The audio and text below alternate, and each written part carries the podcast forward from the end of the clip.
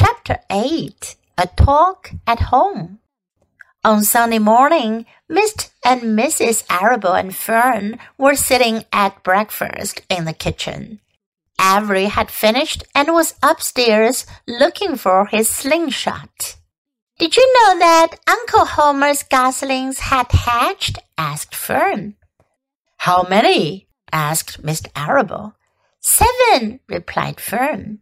There were eight eggs, but one egg didn't hatch, and the goose told Templeton he didn't want it any more, so he took it away.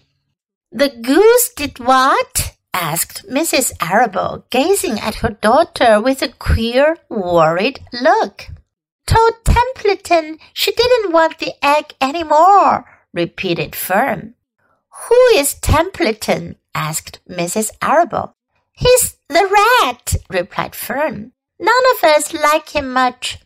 Who's us? asked Mr. Arable. Oh, everybody in the barn cellar. Wilbur and the sheep and the lambs and the goose and the gander and the goslings and Charlotte and me. Charlotte? said Mrs. Arable. Who's Charlotte? She's Wilbur's best friend. She's terribly clever.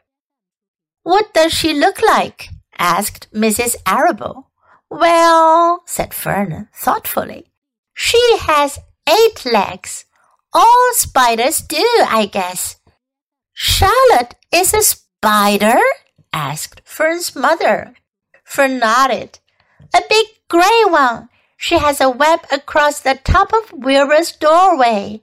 She catches flies and sucks their blood. Wilbur adores her. Does he really? said Mrs. Arable, rather vaguely. She was staring at Fern with a worried expression on her face.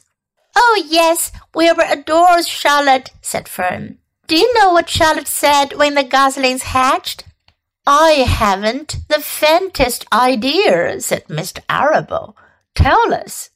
Well, when the first gosling stuck its little head out from under the goose, I was sitting on my stool in the corner, and Charlotte was on her web. She made a speech.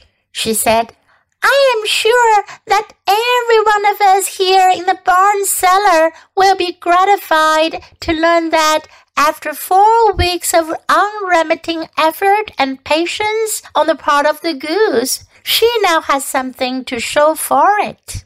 Don't you think that was a pleasant thing for her to say? Yes, I do, said Mrs. Arable. And now, Fern, it's time to get ready for Sunday school and tell Avery to get ready. And this afternoon you can tell me more about what goes on in Uncle Homer's barn. Aren't you spending quite a lot of time there? You go there almost every afternoon, don't you?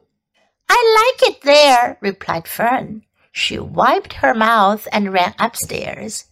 After she had left the room, Mrs. Arable spoke in a low voice to her husband. I worry about Fern, she said. Did you hear the way she rambled on about the animals, pretending that they talked? Mr. Arable chuckled. Maybe they do talk, he said.